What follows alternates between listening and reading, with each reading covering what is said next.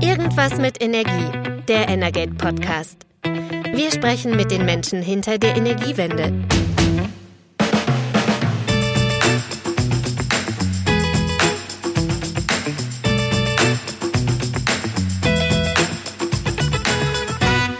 Liebe Hörerinnen und Hörer, herzlich willkommen bei Irgendwas mit Energie, dem Energate Podcast. Mein Name ist Christian Selus, ich bin Chefredakteur von Energate und ich moderiere zusammen mit Carsten Wiedemann, der Leiter des Berliner Büros von Energate. Und wir diskutieren mit unseren Gesprächspartnern aus der Energiebranche und aus der Energiepolitik über aktuelle Themen.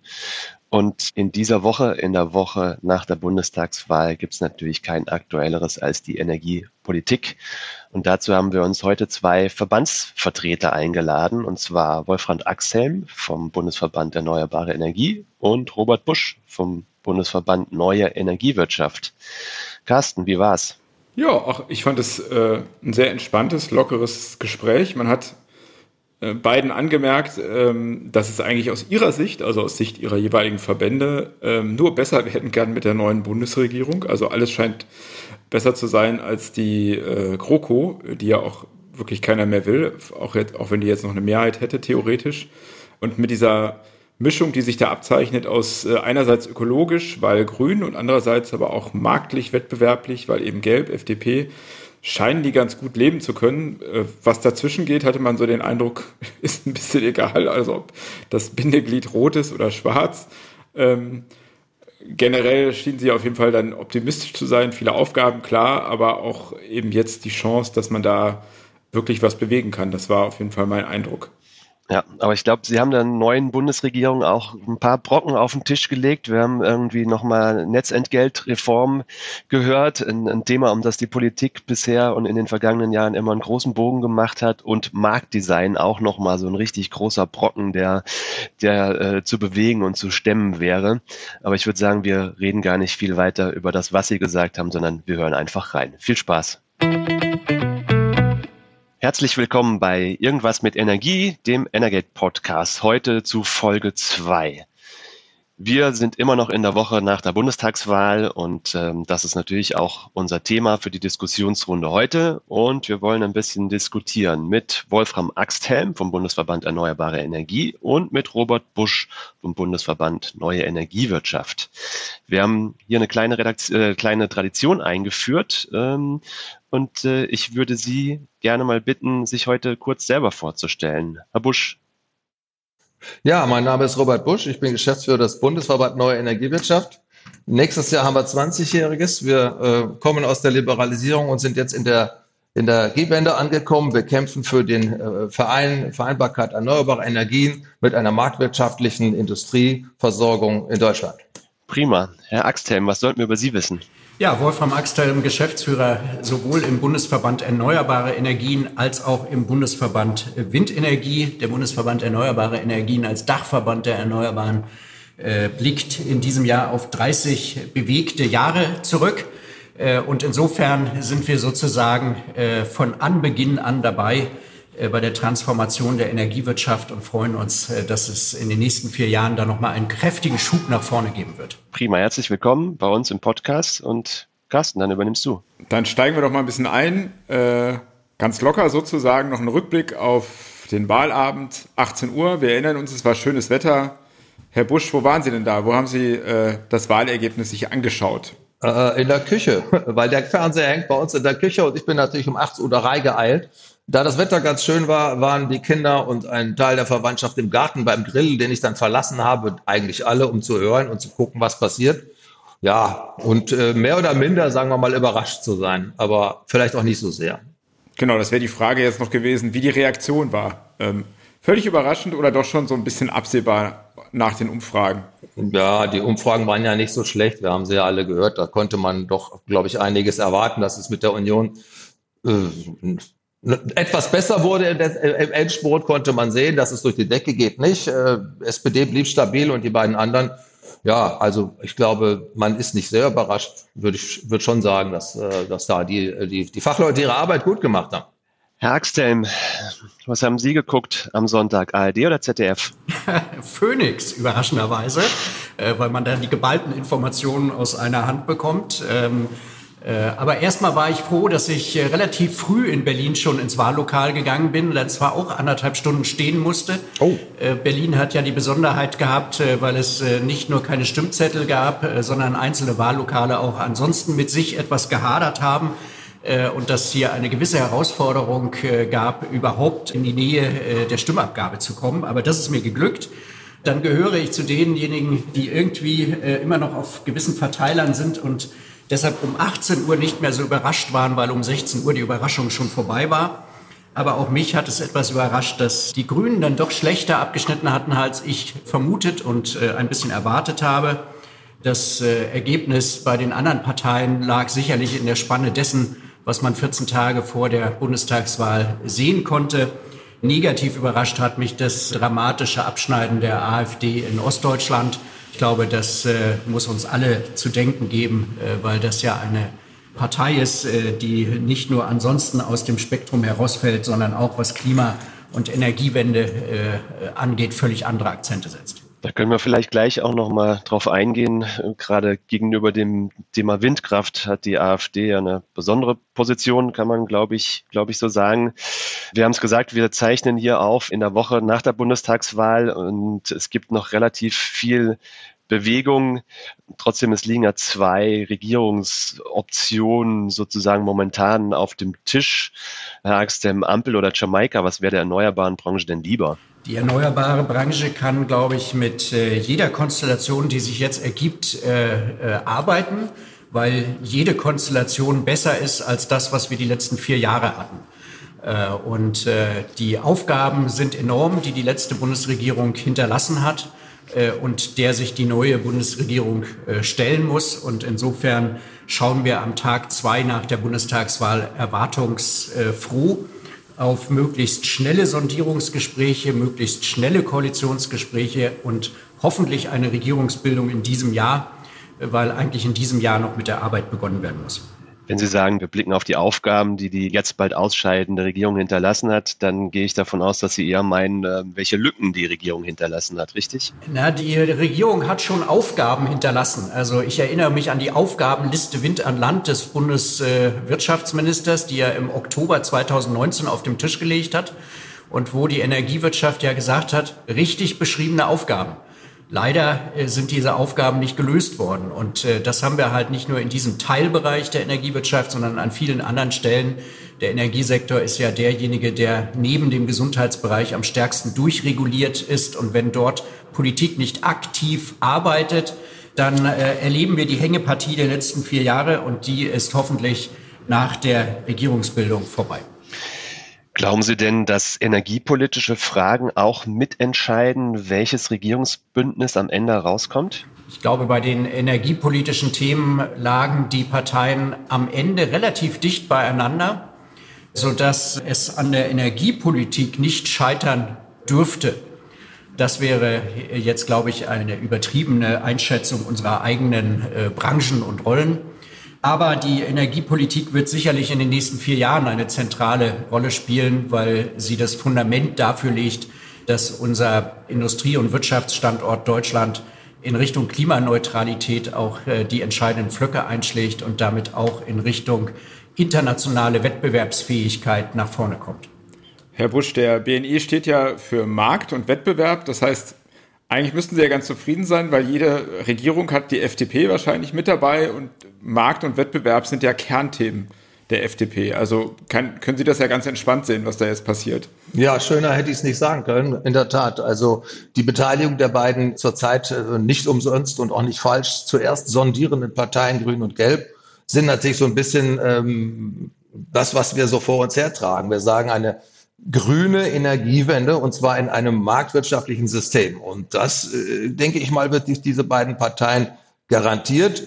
Je nachdem, wer dazukommt, gibt es noch Aspekte, aber ich kann mir schon sehr vorstellen, dass die beiden sich, wenn sie zusammenfinden, und das glaube ich, tun sie, weil das jetzt wieder nicht zu schaffen, wäre schon wirklich traurig und auch, glaube ich, das falsche Signal, dass diese beiden dann eine gewisse Führungsrolle zumindest in diesem Thema übernehmen, was für uns wichtig ist. Und das wiederum sehe ich in der Tat erwartungsfroh, sagen wir es mal so. Wo sind denn aus Ihrer Sicht Punkte, wenn man jetzt zumindest mal erstmal auf die FDP und dann die Grünen guckt, die sich ja nun zuerst einigen sollen, Stand heute, wo es ja Streit geben könnte bei der Energiepolitik. Sehen Sie da ein Thema, was äh, sozusagen sich da herauskristallisiert, wo es schwierig werden könnte? Ja, ich meine, da gibt's natürlich so ein paar Dinge, wo man im Vorfeld auch schon ein bisschen gesprochen hat, so Energieausbau an Land von Wind, da wird der Wolfram Axel gleich sicherlich was zu sagen. Verbrennerverbot, braucht man das, braucht man das nicht? Äh, Kohleausstieg beschleunigen, da gibt's ja bei den Grünen etwas andere Ideen als bei der FDP. Ich glaube aber, dass die gar nicht so furchtbar weit auseinander sind, denn das Ziel sagen ja eigentlich beide und die Frage, ob man jetzt ein Verbrennerverbot nimmt, ja oder nein, ich meine, der Herr Dieste letztens hat ja von VW letztens einen ziemlich hernigen CO2-Preis von 64 Euro da gefordert. Dann brauchen Sie kein Verbrennerverbot. Das ist dann ein, ein Ausscheiden auf einem marktlichen Mechanismus. Und insofern, ich glaube, solche Fragen, da werden die sich relativ schnell einigen. Man wird sicherlich Flächenakzeptanzfragen lösen müssen. Aber ich glaube, auch da kann man zueinander finden. Also Unüberwindliches sehe ich eigentlich nicht. Wie ist das beim Kohleausstieg. Äh, da könnte ja sozusagen die Kampflinie dann eher zwischen Grünen und SPD liegen. Die Grünen wollen den ja 2030. Die SPD hat sich da jetzt nicht äh, so darauf festgelegt, sondern hält noch an dem Ziel bis 2038 fest. Natürlich weiß jeder, das könnte auch schneller gehen, marktlich gesehen, aber was ist da Ihre Einschätzung? Na, ich gehe auch davon aus, dass das marktlich schneller passiert. Allerdings hängt das natürlich unmittelbar an einem echten, ehrlichen Ausbau der Erneuerbaren und damit auch mit einem ehrlich machen der Mengenziele der Erneuerbaren, die wir nachjustieren müssen. Das hat ja selbst das aktuelle Wirtschaftsministerium dann hinterher doch noch mal geschafft zu sagen, dass man da nachlegen muss. Und dann eben die Frage äh, des Ausbaus. Also beim PV-Ausbau müssen wir zweistellig werden, von fünf mindestens auf zehn, später vielleicht 20. Und äh, wir haben ja mal ein Tapier gemacht, dass wir 1000 GW brauchen in einer S-Kurve. Da müssen wir hin. Und dann geht das auch. Und dann ist auch der Kohleausstieg nicht mehr die Frage des Obs, ist er ja sowieso nicht, sondern des Wies. Und das kann man, glaube ich, wie schon eben angedeutet wurde, glaube ich, dann auch über marktliche Mechanismen erreichen. Ähm, Herr Axthelm, vielleicht bevor wir nochmal genauer auf die Erneuerbaren kommen, ähm, die FDP betont ja auch immer sehr stark die Technologieoffenheit. Ähm, in allen Fragen, sowohl was jetzt die Mobilität angeht, Verbrenner, Brennstoffzelle oder eben Batterie. Bei Erneuerbaren, bei Wasserstoff auch und auch beim Thema Gas. Aber wenn es jetzt eben darum geht, den Kohleausstieg zur Beschleunigung, muss man ja wahrscheinlich auch noch über Alternativen nachdenken, die den Backup sichern. Äh, das könnte Erdgas sein, da sind die Grünen eher skeptisch. Glauben Sie, dass da auch noch ähm, Probleme entstehen könnte in den Verhandlungen? Zunächst mal glaube ich, dass das Wort Technologieoffenheit, äh, wenn es vom Schlagwort in die Realität übersetzt wird, gar nicht so falsch ist. Wir brauchen einen Technologiemix auch in der Zukunft. Einerseits was den erneuerbaren Anlagenpark an sich angeht, also wo kommt der Strom eigentlich her, wo wird er erzeugt. Und wir brauchen es sicherlich auch bei anderen Technologien, wenn Sie so wollen, auch bei äh, Backup-Technologien, wo wir natürlich darauf setzen, dass äh, Wasserstoff sehr schnell nachhaltig grün wird und man nicht über andere Farbspiele redet. Insofern braucht es eher dafür ein, ein Eckdatum, wo man sagt, ab wann muss der Wasserstoff eigentlich tatsächlich grün sein und wie machen wir es dann mit den Importen, also wie zertifizieren wir grünen Wasserstoff. Aber ansonsten glaube ich, dass die Ansätze der FDP und der Grünen sich in vielen Bereichen durchaus ergänzen und gar nicht im Widerspruch zueinander stehen. Äh, und Sie haben vorhin das Thema Akzeptanz ganz kurz gestreift. Wir sehen ja, zu was eine Regierung, an der Grüne und FDP beteiligt sind, in der Lage ist. Äh, Stichwort Schleswig-Holstein, wo es äh, in den Flächenkulissen ganz stark nach vorne geht, aber auch Stichwort Rheinland-Pfalz, wo wir sehen, dass man einen ganz neuen Ansatz bei der Frage Erneuerung des Anlagenparks, Repowering, äh, wählt also da ist vieles möglich. Da liegen die beiden äh, Parteien gar nicht so weit auseinander. Und insofern äh, vermute ich, dass man sich im Energiebereich vielleicht schneller einigen kann als in anderen Bereichen. Spielt ja auch eine Rolle. Wir sind ja hier in der Berliner Blase. Jetzt gibt es ja diese äh, es gab die Pizza Connection, jetzt gibt es die Pasta Connection. Das sind junge Grüne und FDP-Abgeordnete. Spielt sowas auch in den Verhandlungen eine Rolle, dass man sich vorher schon mal öfter getroffen hat nach Feierabend und bei Rotwein und Pasta über gemeinsame Projekte gesprochen hat? Gerne die Frage an Sie beide. Das hilft immer. Ich weiß, ich weiß gar nicht, ob es immer Rotwein sein muss, um sich äh, zu treffen. Äh, Weißwein ist auch ganz gut. Und ob es dann eine Pizza oder Pasta Connection sein muss, keine Ahnung. Aber es ist immer gut, wenn man sich schon mal außerhalb äh, der Debatten des Bundestages getroffen und miteinander unterhalten hat. Äh, und ich denke, da ist äh, äh, in den letzten Jahren viel passiert, auch weil Kommunikation dichter geworden ist äh, auch Unterhaltung auf äh, Twitter und anderen Kanälen zähle ich da durchaus mit dazu. äh, wo die Schlagabtausche ja durchaus eine fachliche Tiefe erreichen können, die einen manchmal überrascht, im positiven Sinne. Ja, dem ist auch von mir gar nicht viel hinzuzufügen. Ein Austausch bei Wein und ähm, gutem oder überhaupt Essen ist sicherlich immer geeignet, Verständnis zu fördern. Und äh, das wissen wir alle aus Erfahrung.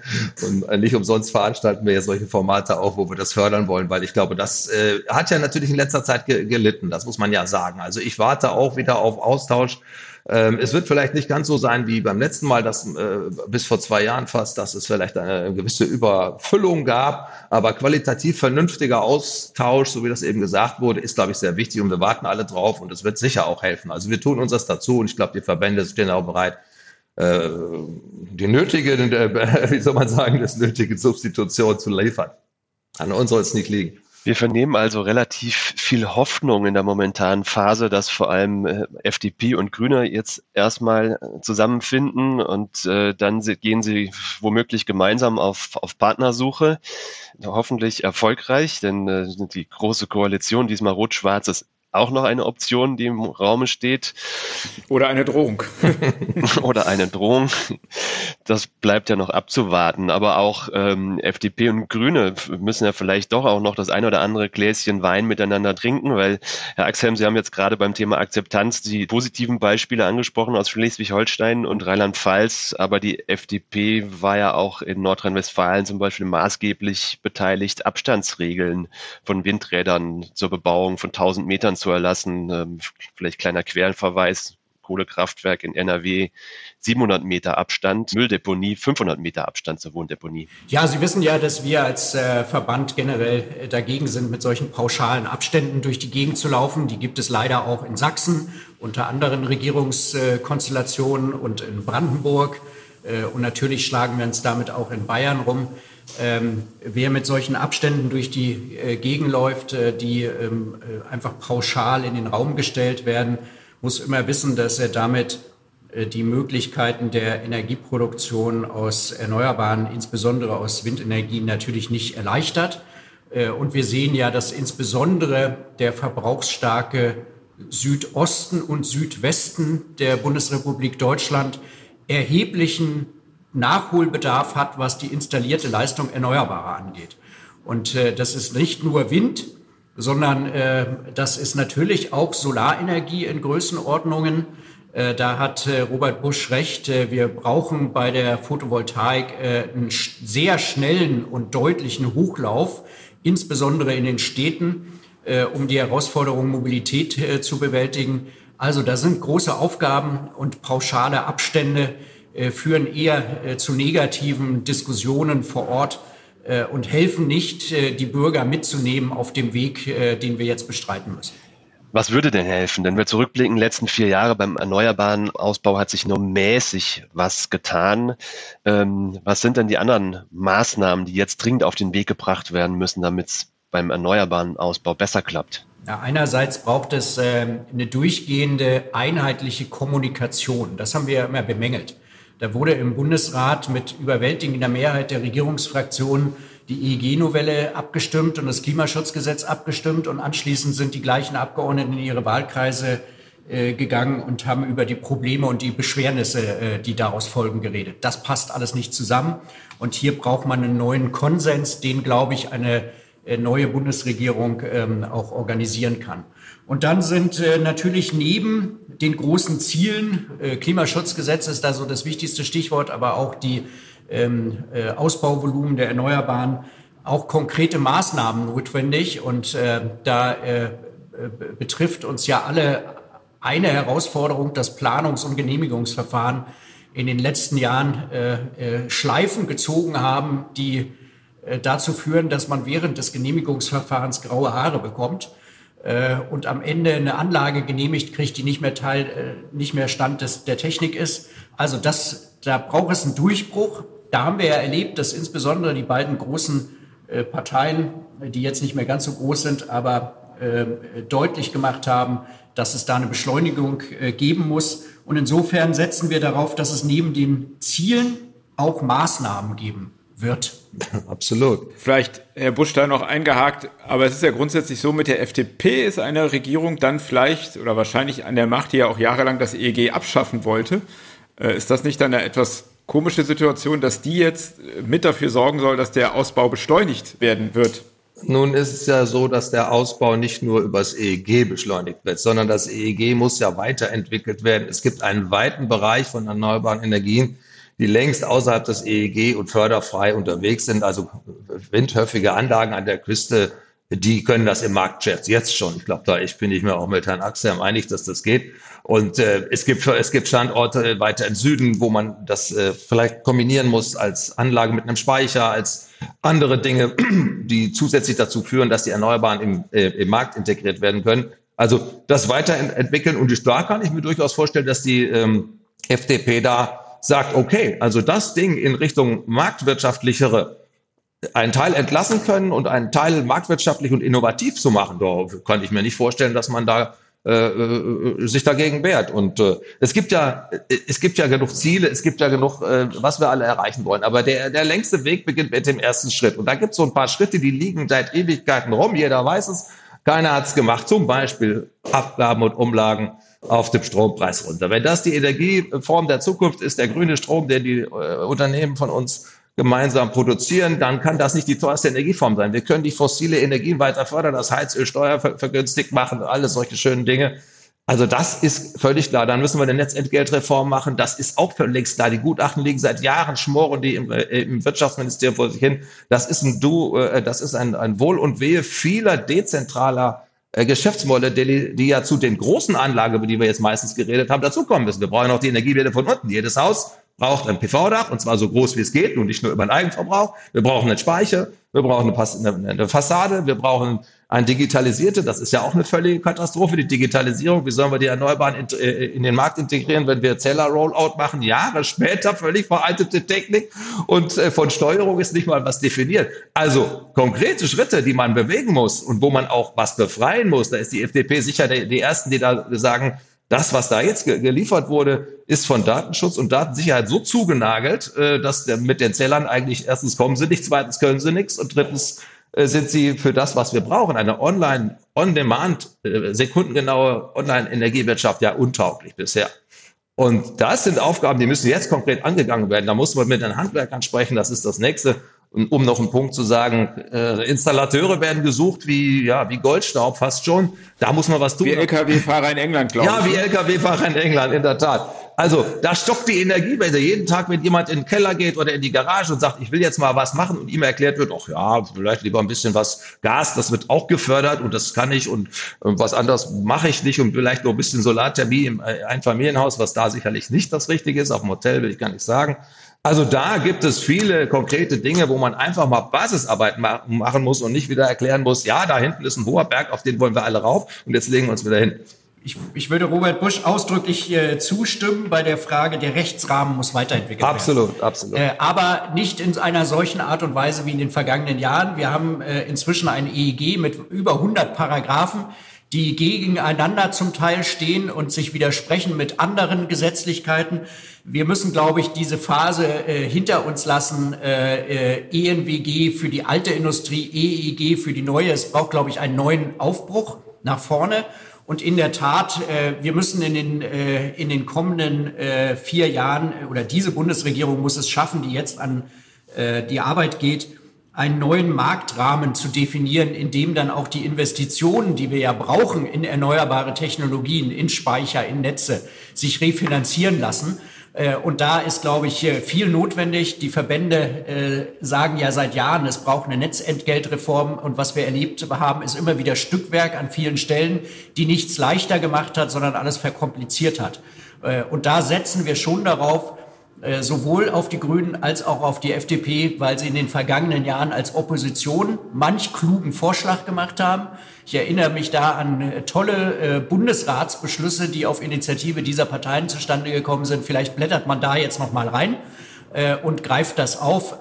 vieles liegt auf dem Tisch, man muss nicht alles neu erfinden. Würde es denn helfen, organisatorisch, wenn man sich die Ministerien anguckt, manche Themen anders zusammenzufassen? Also zum Beispiel Wirtschaft, Klima, Energie und Digitalisierung, äh, also alles Themen, die sozusagen für die Energiewende relevant sind. Ist das aus Ihrer Sicht sinnvoll, solche Überlegungen zu machen, so ein neues Superministerium zu schaffen? Olaf Scholz hatte ja gesagt, er bündelt das alles im Bundeskanzleramt, weil äh, das ist ja so umfassend, dass, äh, naja, Fragezeichen dahinter. Ich glaube, egal wie die Zuschnitte von Ministerien am Ende sind, wenn wir hier eine Koalition hinkriegen, die nicht gegenseitig äh, sich das Leben schwer machen will und sich nicht gegenseitig äh, Stöcke zwischen die Beine schiebt, dann kommen wir auch, egal wie die Ministerien zugeschnitten sind, äh, voran. Äh, und äh, dann ist das nicht mehr das Wichtige. Ich glaube, es braucht eine andere Kultur innerhalb der künftigen Regierungskonstellation. Ja, zumal man ja sagen muss, ein bisschen super wollte das Wirtschaftsministerium ja bisher auch schon sein, indem ich nämlich Digitalisierung, Energiewende und Wirtschaft versuchte zusammenzuführen, aber über ach, die länglich bekannten Grabenkämpfe im eigenen Haus nicht weiter rausgekommen sind. Also das muss nicht helfen, das muss man wollen und das muss man auch durchsetzen. Ähm, da ist äh, das, was Herr Axel gesagt hat, schon richtig. Da nützt mir jetzt nichts der Zuschnitt. Man kann sich äh, in zwei Häusern bekriegen, man kann sich auch in einem Haus bekriegen. Das muss man schon anders regeln. Wir haben ja jetzt im Vorfeld auch natürlich häufig gehört, dass die Klimapolitik ein ganz zentrales Thema einer künftigen Regierung sein soll und muss. Das Gleiche gilt aber, glaube ich, auch für die Modernisierung der Verwaltung. Ich glaube, daran scheitert ja auch relativ viel, sowohl neue Geschäftsmodelle, die von Bürokratie gebremst werden, als natürlich auch der erneuerbaren Ausbau. Herr Axthelm, im Vorfeld der Bundestagswahl war des Öfteren zu hören, Ziel muss sein, von sechs Jahren Genehmigungszeit für ein Windrad auf sechs Monate runterzukommen. Ist das mit unseren Verwaltungen machbar? Unsere Verwaltungen äh, haben schon einmal bewiesen, zu was sie in der Lage sind. Das war nämlich in der zweiten Jahreshälfte des Jahres 2016. Äh, da können sich jetzt manche, glaube ich, nicht mehr ganz dran erinnern, aber damals äh, äh, war sozusagen eine Übergangsfrist, äh, bis äh, wann das neue System von Ausschreibungen äh, funktionierte. Und jeder, der noch eine Genehmigung hatte bis 31.12.2016, der konnte im alten System äh, weiterarbeiten. Äh, wer sie danach bekommen hat, äh, musste ins Ausschreibungssystem hinein. Und da gab es äh, die große Überraschung, dass in vielen Bundesländern auf einmal Genehmigungen auf Genehmigungen kam, dass Verwaltungen zwischen den Feiertagen gearbeitet haben, was sonst eher unüblich war. Und da haben wir ja äh, allein in den letzten äh, Monat, zwei Monaten des Jahres 2016 mehrere tausend Megawatt genehmigte Windkraftleistung gehabt. Also insofern, wir sehen, Verwaltung kann, wenn sie will. Und äh, sie will, wenn sie das Gefühl hat, die Politik will auch. Und insofern kommt es jetzt, glaube ich, sehr darauf an, dass der politische Wille nochmal ganz klar und eindeutig dokumentiert wird. Und dann habe ich den Eindruck, dass die Verwaltung, ähm, äh, auch wenn es an vielen Stellen Nachholbedarf gibt, äh, Digitalisierung ist ein großes Thema, digitale Bauakte ist ein großes Thema, äh, da gibt es viel Nachholbedarf aber man muss die Verwaltung jetzt auch nicht per se schlecht reden. Dass es jetzt Verfahren gibt von fünf, sechs Jahren Dauer, liegt nicht allein an der Verwaltung. Das liegt auch daran, dass man die Verwaltung mit den Problemen alleine gelassen hat und ihnen nicht das Gefühl gibt, da ist noch jemand, der sie unterstützt und der das auch wirklich möchte. Das ist sicher so. Und da kann man auch nur sagen, dass es neben der Verwaltung ja auch die Anwendung geltenden Rechtes gibt. Und was wir von angesprochen haben, wir sind ja völlig überfrachtet. Ich meine, wann habe ich mit der Energiewirtschaft angefangen? Da hatte das Energiewirtschaftsgesetz 35 Paragraphen.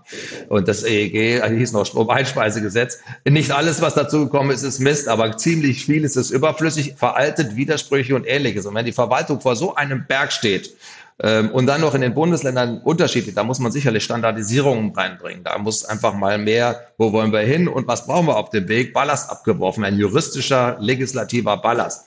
Das befreit die Verwaltung, glaube ich, auch, weil immer, äh, die sind ja vor Ort. Und wenn dann da die Bestimmungen liegen, die ihnen klar machen, du willst das zwar, aber es ist ja ein großes Ja-Aber in den zugrunde liegenden Normen festgesetzt. Und dann steht da noch eine andere Norm, die noch gar nicht weiß, dass sie dem nichts geändert wird, aber noch auf etwas zurückspielt, was vor Jahren mal als modern gilt. Also da gibt's ja Beispiele ohne Ende. Ich bin ja Jurist, ich kenne es.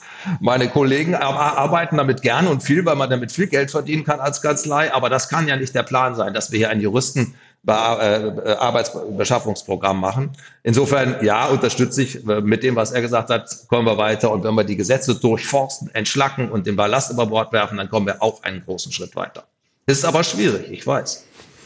Prima. Ich glaube, wir haben jetzt die halbe Stunde schon mehr als ausgefüllt, die wir uns hier genommen haben. Aber wir haben uns natürlich auch noch eine Schlussfrage überlegt, wie das ja sozusagen so Usus ist. Und zwar wollen wir gerne Ihre Einschätzung dazu, wer denn dieses Jahr die Neujahrsansprache halten wird. Und wir haben ein paar Vorschläge gemacht. Chris, vielleicht kannst du die kurz vorstellen. Ja, wir haben drei Vorschläge für Sie. Ähm, und zwar Frau Merkel, Herr Scholz oder Herr Söder. Und jetzt sollen wir jeden einzeln bewerten, ob ja oder nein, oder was ist jetzt die Frage? ich darf davon einen aussuchen. Was am wahrscheinlichsten aus Ihrer Sicht ist. Sie können einen, einen sich aussuchen. Söder, wer war das? Scholz und Merkel. Merkel. Ich glaube, Frau Merkel hat jetzt gesagt, jetzt ist Schluss. Das müsst ihr jetzt machen. Ich glaube, Frau Merkel schied auf eigenen Wunsch aus. Damit würde ich die jetzt mal ausschließen.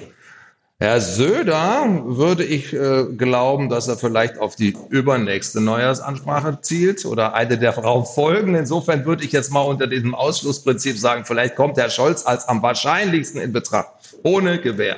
Also die Frage ist ja inzwischen seit äh, äh, mehreren Wochen der Running Gag auf solchen äh, äh, Veranstaltungen. Äh, mir wurde sie äh, in der vorvergangenen Woche zweimal gleichgestellt auf der Husum Wind auf unterschiedlichen Podien. Insofern, ich glaube auch, Frau Merkel sollte es nicht mehr sein. Äh, auch weil wir gesehen haben, dass Grüne und FDP äh, in der äh, Elefantenrunde ausgegeben haben, man möchte dieses Jahr fertig werden. Und äh, insofern äh, naheliegend ist es, dass es Herr Scholz ist. Äh, äh, für Überraschungen sind wir ja immer alle äh, gut. Insofern kann es auch äh, einer sein, der hier nicht genannt wurde. Äh, also wir müssen noch ein bisschen abwarten. Also Herr Laschet ist nicht vollkommen abgeschrieben, ja? Nachdem haben Sie uns ja nicht gefragt. das müssen Aber wir kriegen doch sonst auch oft Antworten auf Fragen, die wir nicht gestellt haben. sowas machen wir nie. wir sind artige Interviewpartner und tun sowas niemals. Heute beantworten wir nur Fragen, äh, die Sie gestellt haben. Okay, Herr Busch, Herr Haxtelm, vielen Dank, dass Sie sich die Zeit genommen haben, heute mit uns ein bisschen auch ins Blaue hinein über die Energiepolitik zu diskutieren, ähm, über das, was da vielleicht auf uns zukommen mag. Wir werden das weiterhin intensiv verfolgen und gehen natürlich auch gerne bei anderer Gelegenheit wieder in die Diskussion mit Ihnen. Vielen Dank. Vielen Dank für die Einladung. Vielen Dank auch von mir. Das war Irgendwas mit Energie, der Energate Podcast. Tägliche Infos zur Energiewende liefern wir auf www.energate-messenger.de.